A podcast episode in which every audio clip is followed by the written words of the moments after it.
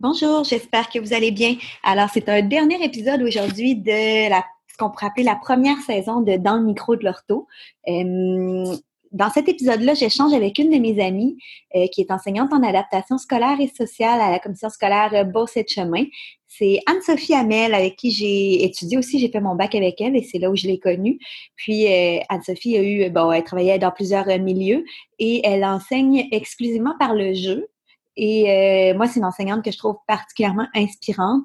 Elle enseigne au primaire et je pense qu'elle pourrait aussi beaucoup vous inspirer là, par euh, sa vision de la pédagogie par le jeu. Donc euh, voilà, je vous laisse écouter ça. Bonne écoute.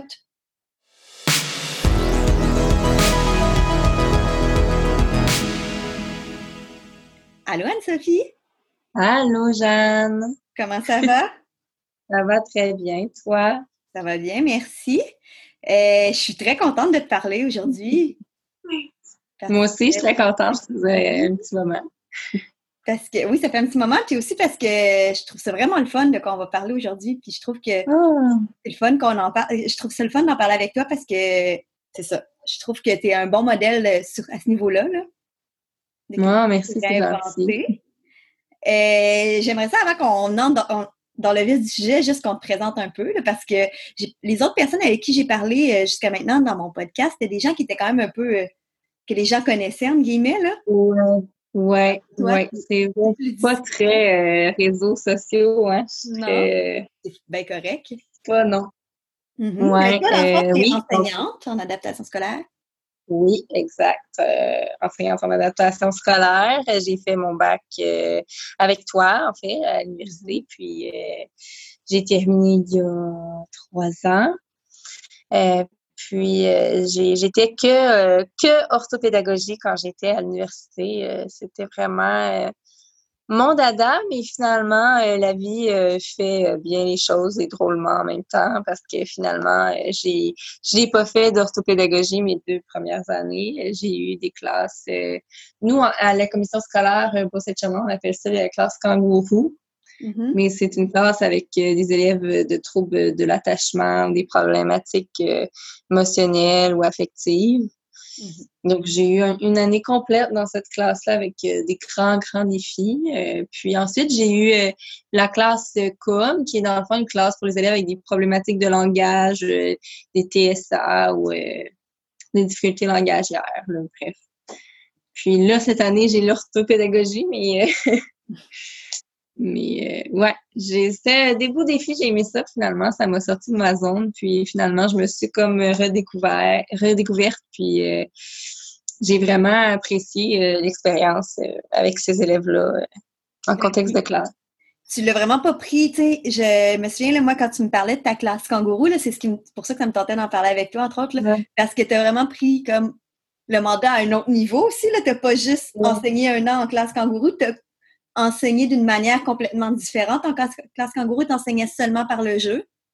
Ouais, presque que par le jeu parce qu'en fait, euh, les premières semaines, j'ai commencé dans le mois d'octobre, en fond, c'était un remplacement, mais euh, les premières semaines, euh, en fait, nous, nous, la classe kangourou, c'est vraiment des enfants de c'est ça, comme j'ai dit, donc le trouble d'attachement, trouble émotionnel, difficulté, fragilité affective, puis qui, euh, moi, c'est des tout petits, tout petits. Dans cette année-là, j'avais des premières années et des deuxièmes années.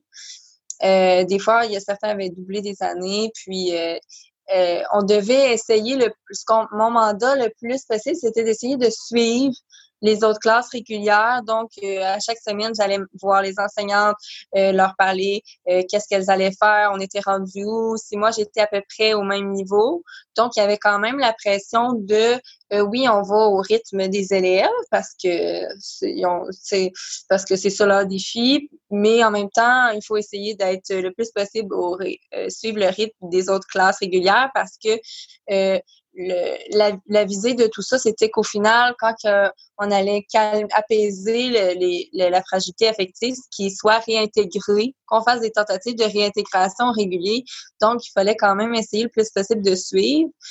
Donc, moi, au début, euh, les premières semaines, j'essayais vraiment de suivre, euh, tu sais, faire les travaux que tout le monde faisait, mais je me rendais bien compte, après une semaine, que mes élèves étaient en grande détresse, euh, qu'il y avait beaucoup de gestion de crise, de comportements violents. C'était très, très difficile, c'était voire impossible. J'étais pas capable de parce que dans le fond, c'était des élèves qui avaient quand même des vécus aussi, des vécus euh, tous différents. Puis ils étaient souvent, ça faisait plusieurs il y avait eu beaucoup d'expériences négatives par rapport à, la feuille papier-crayon, beaucoup mm-hmm. d'expériences euh, négatives aussi par rapport à la scolarité.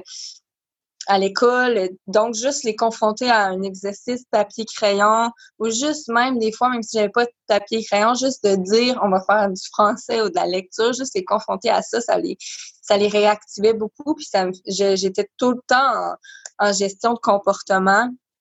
Donc, euh, il, a, fallu, euh, j'ai dû euh, m'asseoir, réfléchir comment j'allais changé, j'ai dû comme renverser au complet mes méthodes d'enseignement qu'on m'avait, ben, il y a plein de choses qu'on m'avait appris à l'université qui étaient très bonnes, mais il a aussi fallu que je rechange euh, une structure parce que clairement, euh, je voyais que c'était pas efficace dans cette classe-là parce que c'était trop, euh, il y avait trop de, de fragilité, tu sais, à l'université, tu sais, on nous, on nous l'enseigne, tu sais, c'est sûr que tu le sais, là, tu sais, le cerveau, le reptilien limbique, mais moi, il était tout limbique on n'était pas, je pouvais pas avoir accès à de l'apprentissage. Il était tout au niveau limbique, puis des fois même reptilien. Euh, fait que c'était vraiment difficile de, de, de, de, tabler sur de l'apprentissage. Fait que c'est ça qui m'a mené à dire, ben, je, je, je, vais essayer de me réinventer puis de changer un peu. Fait que rapidement, je suis tombée sous la forme de apprentissage par le jeu parce que je me suis rendu compte que euh, je, voulais, mon but, c'était de leur changer leur, euh, leur euh, perception négative qu'ils avaient de l'apprentissage de l'école. Je voulais vraiment qu'ils comprennent que, dans le fond, ça pouvait être positif, qu'on pouvait avoir du plaisir en apprenant, que euh, je voulais que ça fasse du sens pour eux, les concepts que j'essayais de leur montrer, alors que, tu sais, pour eux, ça faisait pas de sens. Il y avait beaucoup de choses abstraites. Ben, il y avait certaines, certains concepts qui étaient quand même abstraits, ça faisait pas nécessairement de sens pour eux.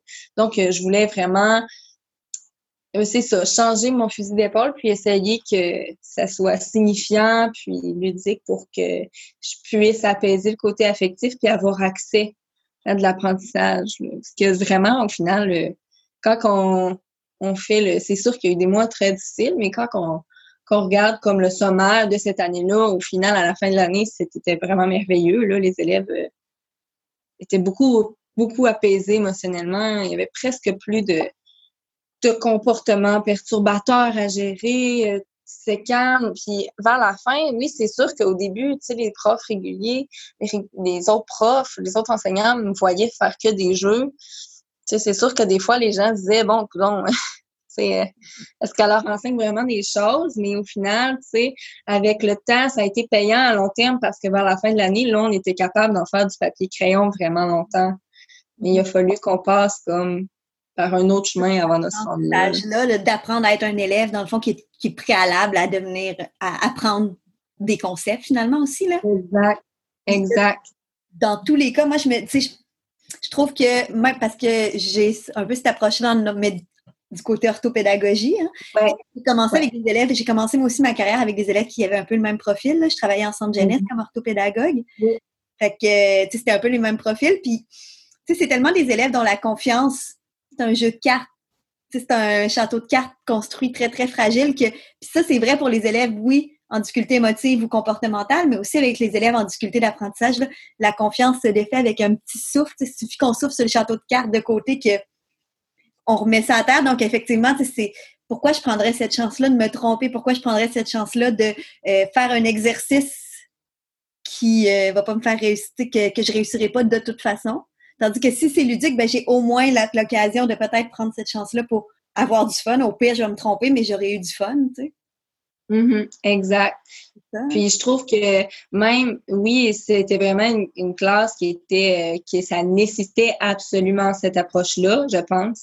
Mais je pense aussi, comme tu dis, que cette approche-là peut être payante dans d'autres types de clientèle, comme tu dis, les élèves en difficulté d'apprentissage aussi, je pense que ça, ça répond à un besoin aussi. Puis tu vois, même ma classe langagière aussi, ça a répondu à un besoin sais, en tant que tel, j'ai pas changé ma méthode vraiment à chaque année. J'ai gardé l'approche par le jeu, tu sais. donc, la classe kangourou était comme un peu une excuse pour dire que je pouvais changer ma méthode d'enseignement qui me rejoint, rejoint plus. L'aspect ludique, l'aspect essayer de partir le plus possible de, de, de quelque chose de signifiant, de, de manipulable, de, qu'on va réfléchir que juste un exercice, que je te montre tel concept, puis euh, voilà, euh, mon cours magistral, euh, peu importe. donc, tu vois, j'ai gardé quand même cette approche-là, peu importe la clientèle, c'est juste que je l'ai adaptée selon les, leurs besoins. Là, puis concrètement, là, tu sais, on dit depuis tantôt, oui, tu interviens par le jeu, ça ressemblait à quoi, mettons? Qu'est-ce que, mettons, le, le du nom, comment t'enseignes? Je sais je te donne un exemple. ben, un exemple, en fait, comment tu faisais ça? Tu fais? En fait, euh, la première année, ça a été quand même beaucoup de, honnêtement, euh, de l'expérimentation parce que euh, les élèves à Kangourou, il y avait des, organisations qui arrivaient souvent à des moments, n'importe, n'importe quel moment. Et que pendant cette année-là, j'ai beaucoup été sur euh, OK, je, je, me, je, je vais me revirer cette scène en cinq secondes, on va inventer un jeu parce que là, on n'est pas prêt à faire finalement ce que je pensais qu'on était prêt à faire en papier crayon, on n'est vraiment pas prêt. Donc, euh, donc la première année, ça a été beaucoup de comme un peu de l'improvisation. J'avais déjà mon, mon planning de OK, je vais enseigner telle telle chose. Euh, mais souvent, ce qui arrivait, c'est que finalement, il arrivait des situations X, Y. Les élèves n'étaient pas toujours prêts finalement quand je pensais qu'on était prêts euh, parce que d'une journée à l'autre, c'était vraiment très différent. Mais j'improvisais quand même beaucoup avec du matériel de beaucoup de manipulation, du matériel concret, où euh, j'inventais des, des, situations de contexte signifiant où, euh, où j'avais des jeux. Tu sais, des fois, c'est ça paraît tellement anodin, mais tu sais, j'avais des jeux comme euh, Guess Who, mm-hmm. qui est le jeu de tu dois faire devenir le personnage. Finalement, tu sais, à un moment donné, je l'ai utilisé pour euh, de l'écriture. Tu sais, je leur ai dit, euh, vous allez piger une carte d'un personnage, puis vous allez, là, on était en première année, on, pratiquait d'allonger nos phrases. Première, deuxième, on pratiquait d'allonger nos phrases, de mettre la description des adjectifs. Je leur avais dit, tu dois m'écrire une ou deux phrases, tu dois l'allonger, tu dois mettre des adjectifs pour que quand on va la lire, on va savoir du premier essai ton mhm. personnage.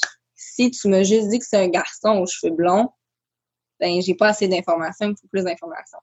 Fait que, tu sais, la première année, ça a beaucoup été des choses comme ça. Mais maintenant, j'essaye de, de vraiment les, les séquencer. Puis, euh, c'est sûr qu'il y a des certains concepts qui sont euh, plus difficiles à enseigner d'autres, surtout la grammaire, la, les mathématiques, je trouve que c'est beaucoup plus facile de l'enseigner par le jeu parce que beaucoup de c'est de la manipulation puis euh, euh c'est facile là, de prendre des contextes euh, ben, en tout cas je trouve que c'est plus facile de de, de d'emmener un contexte signifiant puis de les faire jouer manipuler mm-hmm. alors que le français l'aspect grammaire je la trouve euh, plus difficile mais tu vois cette année j'avais des élèves de deux, trois et quatrième année du primaire.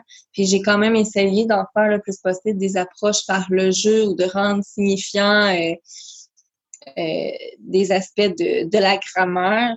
J'ai quand même fait beaucoup de recherches, mais tu sais, je te dirais que je pense qu'à chaque année, c'est d'essayer.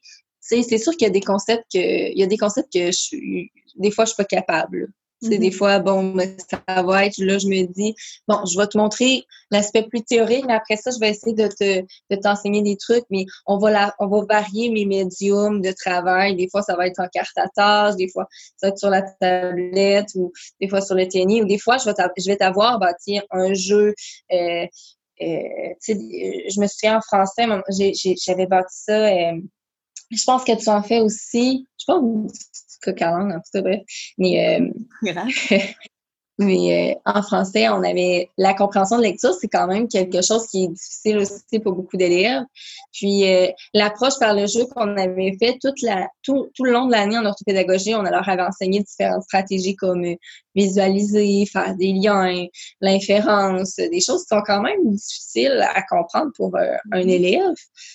Puis, à la fin de l'année, le, jeu qu'on a fait pour les amener à, réinvestir toutes les stratégies qu'on a travaillées durant toute l'année, je leur avais bâti une espèce de défi évasion. je pense que ça commence à prendre son envol. Oui, ben là, maintenant, il y en a des électroniques. Ça commence à sortir un peu. Là. Moi, moi, il y a trois ans, quand je l'ai bâti, c'était beaucoup en anglais qu'on voyait ça. Là. Fait que mm. j'avais lu des, des enseignantes anglaises euh, qui faisaient des défis évasion. Puis c'était vraiment euh, beaucoup de lecture. Puis pour euh, ouvrir tel cadenas ou telle partie, tu devais avoir activé telle stratégie de lecture. Sinon, sinon ça n'allait pas fonctionner. Donc, j'y suis allée comme ça. Puis pour l'aspect grammaire, euh, moi, ils sont en première, ils sont au primaire, donc euh, la grammaire 3D pour primaire, pour l'instant, elle me convient parce qu'elle est visuelle. Puis avec ça, ben, je peux me préparer des jeux, euh, avec euh, des fois avec des jeux de cartes,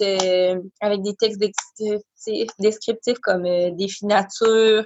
on part de de textes ou de, de journaux, de, de, de jeux. Euh, puis là, on va travailler les concepts qu'on a à travailler, mais sous forme de jeu. Puis, puis ce que j'aime aussi, c'est que l'aspect jeu, ben ça l'emmène les élèves à se mettre vraiment en action, puis à, à, ça les amène, je trouve, plus à avoir des stratégies de réflexion, de il faut qu'ils me justifient pourquoi qu'on va faire tel ensemble, tout le monde ensemble, pourquoi qu'on décide de faire telle action dans le jeu ben c'est pour. Euh, puis là, ils doivent m'expliquer, tu sais, il y a une certaine partie de. C'est ça, de, de réflexion, puis de, de, Comment que je dirais ça? De, de justification.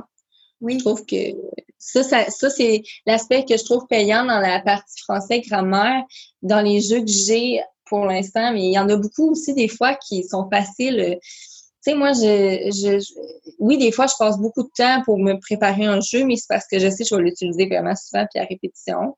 Mais aussi, j'aime ça, pas trop me compliquer non plus la vie. Puis, tu sais, il y a des beaux jeux euh, chez Génie, euh, Génie Folie, je pense. Puis, euh, ouais, ouais, ouais, il y a des beaux jeux déjà de monter pour l'aspect du français que moi, je trouve plus difficile d'improviser des jeux.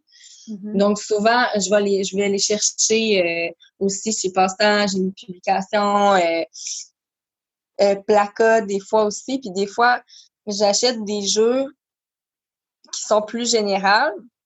Mais je me dis, avec ce jeu-là, au niveau des, du français, au niveau de l'écriture, qu'est-ce que je peux faire avec ça? Au niveau de la lecture, qu'est-ce que je peux faire avec ça? Fait que souvent, mes jeux sont réutilisés pour euh, plusieurs matières aussi. Là. Ouais. Ce que je fais un peu moins au secondaire que je faisais quand j'avais des élèves du plus d'élèves du primaire, je sais pas si tu, tu utilises des fois les jeux renforçateurs aussi, là?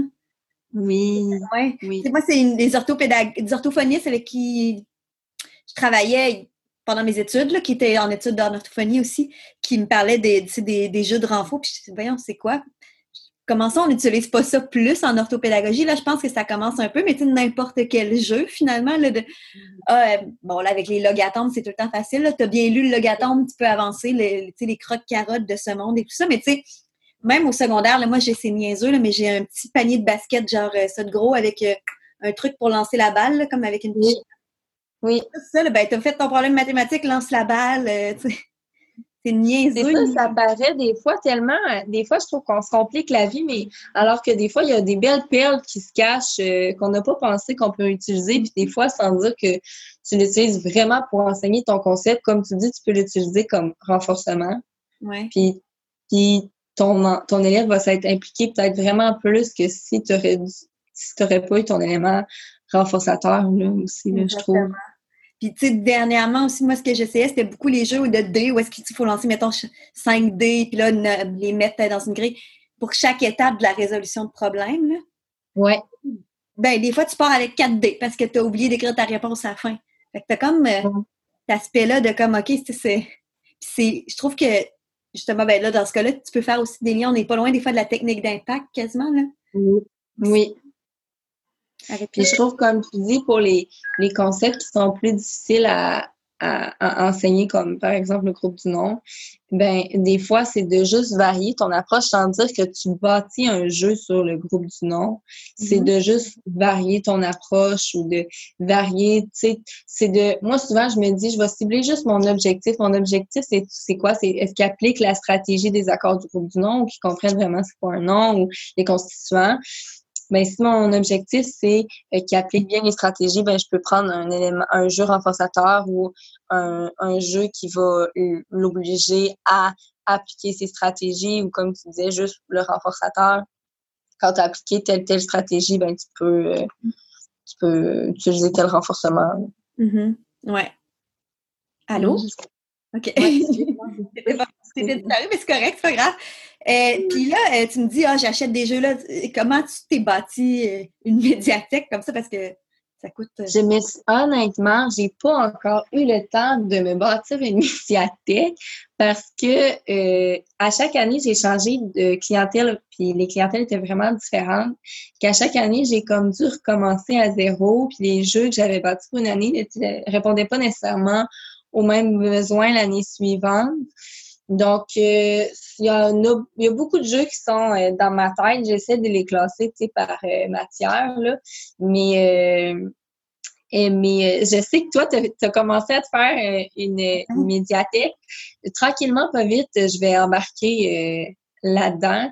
Mais aussi, des fois, je me dis, un jeu, je vais pas non plus le contraindre à, à juste, mettons, enseigner le groupe du nom, par exemple, parce que je me dis, il y a plein de jeux des fois que je peux réutiliser pour euh, d'autres choses, euh, pour d'autres concepts. Là, ben, il y a beaucoup, beaucoup de mes jeux que je réutilise pour euh, différentes choses, différents concepts.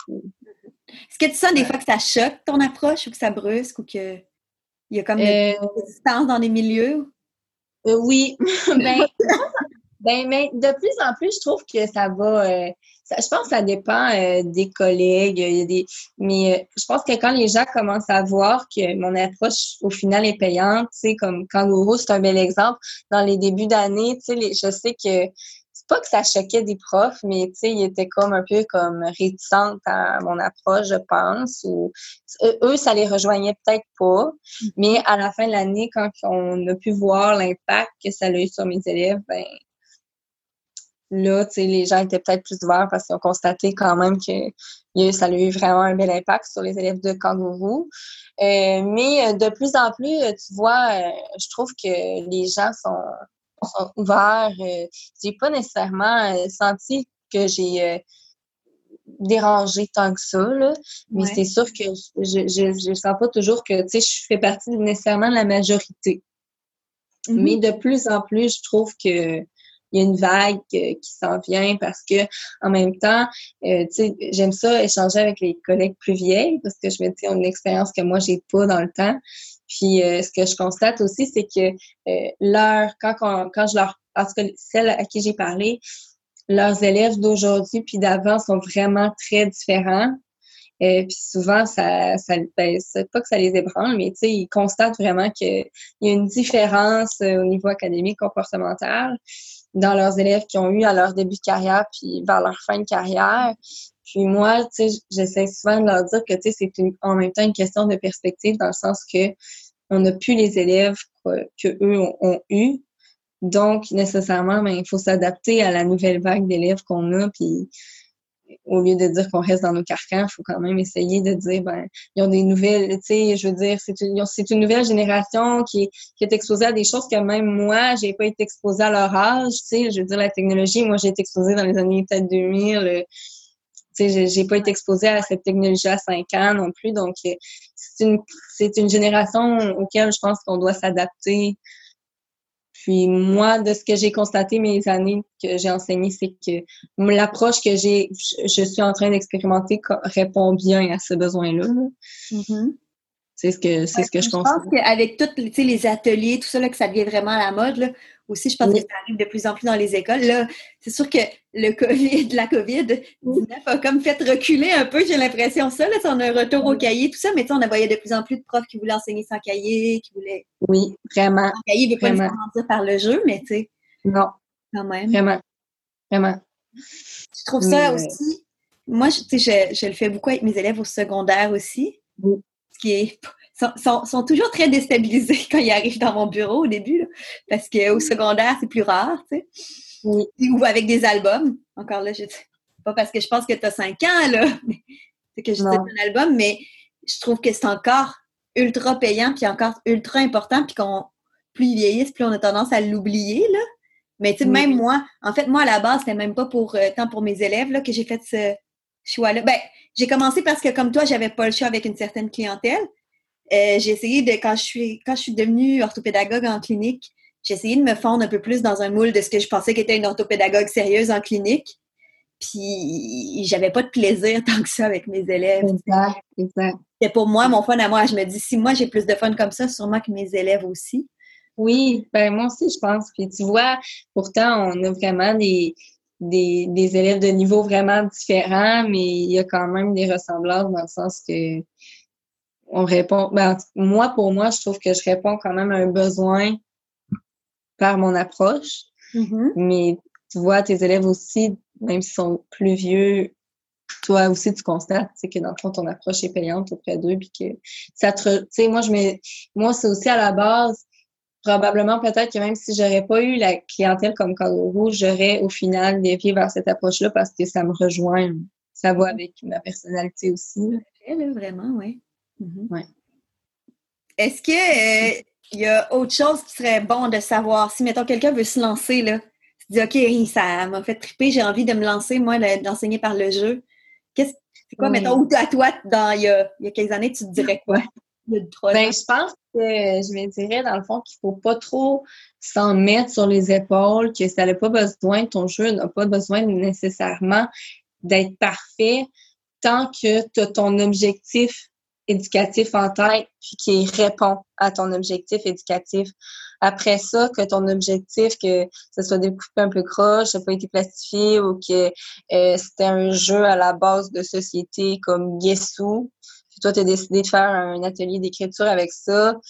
Rendu là, je pense pas que c'est grave. Puis je pense aussi que on n'a pas besoin non plus de, de, de, de réinventer au complet. Il y a plein de belles choses qui existent déjà que avec euh, avec quoi tu peux commencer. Il y a plein de jeux, moi, que j'ai que j'avais chez ma mère qui traînaient, que j'ai réfléchi un peu en me disant est-ce que je pourrais faire quelque chose au niveau pédagogique avec ça? Puis oui. Tu sais, des fois, il y a plein de jeux qui nous paraissent comme anodins, qu'on se dit, bon, c'est un jeu de devinette, mais au final, tu peux quand même rattacher quelque chose à ça euh, puis il y a aussi plein de belles choses qui existent déjà, que des gens ont pris le, temps, puis qui ont fait le travail de monter ça, qui sont super bien montés, que tu peux partir avec ça aussi pour commencer, puis voir l'impact que ça a tranquillement, sans dire que tu refais absolument tout, que tu inventes, puis fabriques euh, plein de jeux. Je pense que c'est ça. Puis, euh, puis moi, on s'en était parlé il y a quelques semaines. Moi, l'aspect que je dans ma pratique, j'étais beaucoup une enseignante qui va par l'observation, analyser ce que j'observe, les comportements de mes élèves, leurs difficultés académiques, vraiment analyser ça, puis après ça, de me faire un jugement, puis de me dire, OK, avec ce que j'observe, ce que j'analyse, qu'est-ce que je peux faire pour les aider? Mais euh, je restais toujours avec un, petit euh, recul dans le sens que je me disais, c'est-tu vraiment bien ce que je fais? Ça les aide-tu vraiment?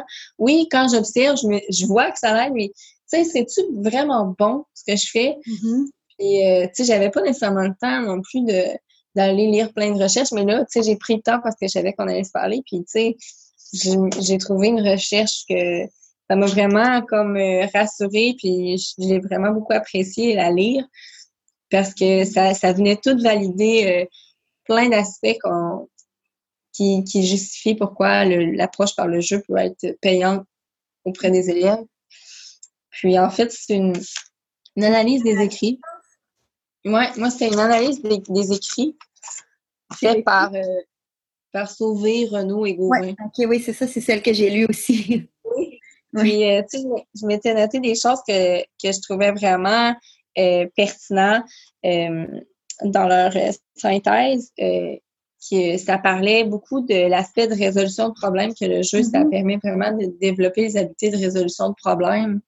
Euh, dans le sens que euh, ça développe des, tes stratégies, ça t'emmène à prendre des décisions, à comprendre le problème, à mettre des, hypothèses, à développer ton sens logique. Puis, tu sais, ça, je, me, je, faisais vraiment le parallèle. Je me disais, ça peut être vraiment payant à long terme, ça, pour tout l'aspect des, des résolutions de problèmes en mathématiques qui sont donc bien euh, fastidieuses et ardues pour les élèves.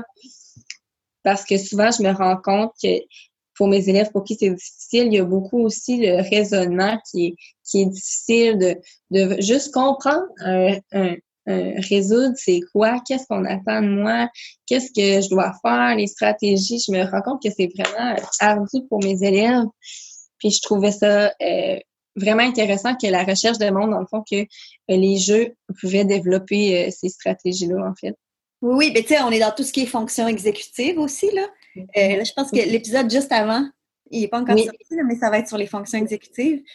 Puis, tu sais, c'est vraiment ça, c'est comme au cœur de... ben là, je vais me répéter par rapport à l'autre épisode, mais tu sais, c'est au cœur de, c'est un meilleur prédicteur que l'intelligence pour la réussite scolaire. Puis on sait que qui est payant pour les fonctions exécutives, c'est beaucoup le jeu, où est-ce que tu vas développer justement tes stratégies de d'éduction, tes stratégies de, de, planification, d'organisation, tout ça, qui sont toutes des, c'est ça, au niveau des fonctions exécutives. Puis même, tu sais, résolution de problèmes, mais ben là, tu parlais, tu es en classe kangourou, mais tu avec tous nos élèves en difficulté comportementale, émotionnelle, qu'est-ce qui arrive quand ils ne gagnent pas? qu'est-ce qui arrive quand je gagne? c'est un apprentissage aussi important, là, justement, là, quand on dit, bon, justement, il ne tolère pas le papier-crayon, mais ça se peut que tu joues à un jeu puis que tu perdes. Exact. Tu apprennes à tolérer cette frustration-là, qu'après, tu es capable de la transposer dans des apprentissages plus formels en classe, là. Exact. Puis c'est exactement ça que, la, que cette recherche-là disait aussi dans les impacts sur l'apprentissage, que ça favorisait, ça favorisait le développement d'habiletés, euh, de coopération, de communication, de mm-hmm. relations humaines.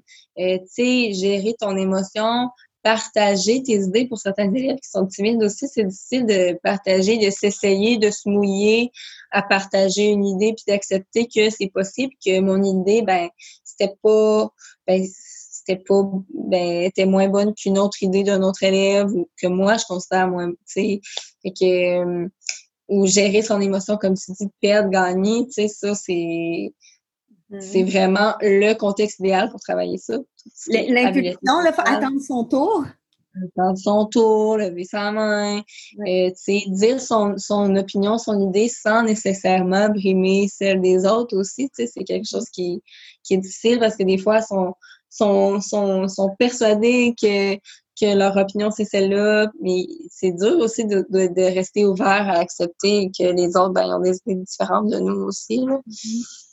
Fait que aussi, ça disait que ça favorisait la motivation. Ça, ça m'a pas surpris nécessairement, l'estime de soi, l'engagement, la persévérance. Puis aussi, ce que j'ai trouvé intéressant, c'est que ça parlait aussi de la, structura la structuration des connaissances, que ça favorisait cet aspect-là, dans le sens que ça te permettait de renforcer tes connaissances qu'on t'avait enseignées, ça te permettait de les renforcer puis de t'aider à les assimiler vers ta mémoire à long terme. Oui, mais je pense que, ce que, c'est parce qu'on active aussi à ce moment-là, mais là, c'est mon analyse. Là. Pas, euh, on analyse pas juste les connaissances souvent, on va enseigner aux élèves des connaissances procédurales. Bon, ben là, c'est ton nom, tu trouves le déterminant est devant, tu fais ta lunette, tu fais tes S. Mais là, on est dans les conditions, les connaissances aussi conditionnelles. Donc, de est-ce qu'il y a un nom? Est-ce que c'est ça? Fait que tu actives aussi toutes tes connaissances conditionnelles qui sont nécessaires pour être capable de mettre en place les connaissances procédurales que tu as. Exact. Puis ce qu'il ce disait qui était vraiment intéressant, c'est que, en fait, comme tu dis, ça te permet de, de structurer dans le fond, l'information que, que, que tu as reçue, de la structurer, de l'organiser, puis t'aider à faire ton transfert de connaissances dans des contextes euh, nouveaux. Alors que, tu sais, comme tu dis, on apprend beaucoup la procédure, tout le temps les mêmes contextes, ou des fois on change euh, les chiffres ou la formulation de la question. Là, c'est vraiment comme dans des situations qui sont pratiques. Oui, ça. On n'est pas nécessairement habitué tout le temps, toujours. Là. Mm-hmm. Puis, tu sais, on sait à quel point avec nos élèves en difficulté, c'est le nœud du problème, le transfert, en fait. C'est là où est-ce que tout se, joue. Fait au moins, le jeu permet ça. Puis moi, des fois, ce que je trouve aussi, c'est que ça permet vraiment de faire l'équilibre entre l'enseignement explicite, que j'essaie aussi de vraiment prôner en, en, orthopédagogie particulièrement. Mais tu sais, l'enseignement explicite, c'est pas très ludique pour les élèves, là, puis c'est pas très mobile pour les élèves, c'est long pis plate, là, tu sais. Fait que, fait ta, ta mini-leçon de 5-10 minutes, là, si t'es capable de tout de suite les mettre au jeu, ben déjà, tu je trouve que c'est comme le parfait équilibre, moi. Là. C'est, en tout cas, c'est ce que j'ai réussi à trouver qui était pour moi le meilleur équilibre. Là. Je suis d'accord avec toi, je suis vraiment d'accord. C'est vrai que je trouve que c'est un, bon équilibre. Puis c'est, moi, c'est vraiment, quand j'ai lu la, recherche, c'est vraiment le, l'information que j'ai qui, m'a vraiment euh, apaisé dans le sens que ça, ça venait comme confirmer que ce que je faisais c'était bien, mm-hmm. mais ça m'a aussi, euh, je l'ai trouvé vraiment intéressante euh, que, que ça, ça allait été démontré que ça, ça aidait le jeu à structurer tes connaissances. J'étais vraiment, euh, vraiment contente de voir ça, de l'avoir comme par écrit, puis décortiqué aussi. Là. Fait que moi, je, moi, je, moi, j'y crois beaucoup que. Hein? Tu vas pouvoir prouver ton point. Oui, vraiment. Vraiment, mais comme je te dis, je sens que de plus en plus, il y a une belle vague qui mm-hmm. s'en vient, là. Euh, je me sens moins euh, ben, je me suis pas nécessairement sentie extraterrestre, mais je sens que là, euh, tu sais, ça, ça s'en vient, là, qu'on va dans une visée un peu semblable de plus en plus, là. Ouais. Mais, ouais, Vraiment, donc euh, c'est vraiment euh, les, les, quatre choses que la recherche démontrait, le, le, développement des habiletés, la motivation, la résolution de problèmes, puis la structuration des connaissances, ça m'a vraiment euh, interpellée plus, plus, plus. Oui, c'est intéressant parce qu'on, tu sais, justement, la, la motivation, les interactions sociales, on, on se le figure bien, mais la structuration des connaissances, c'est moins comme flagrant, là. Ouais, puis tu sais, tu te questionnes toujours, ça les aide. Tu sais, tu te dis, logiquement, dans ce que j'observe, analyse des comportements de mes élèves, je vois que, mm-hmm. tu sais, ça les aide à apprendre, mais là, que ce soit écrit puis bien dit, qui est quelque chose, comme tu dis, qui n'est pas nécessairement. Tu tu, dis, oui, ça semble les aider, mais est-ce que ça les aide réellement? Est-ce que c'est vraiment mon, le jeu qui les a aidés ou c'est vraiment. Mais là, que ça, que ça soit ressorti de la recherche, c'était vraiment vraiment contente de, lire ça. Euh. Puis en même temps, je trouve ça, quand j'y repense, quand on lit, je trouve que c'est quand même une bonne logique parce que dans le fond, ça nécessite beaucoup, beaucoup de stratégies faire le jeu. Des stratégies autant d'apprentissage que social, que de gestion de toi-même. Ça nécessite beaucoup, beaucoup, beaucoup de stratégies. Ça nécessite aussi de, réfléchir beaucoup, beaucoup, de justifier beaucoup, beaucoup.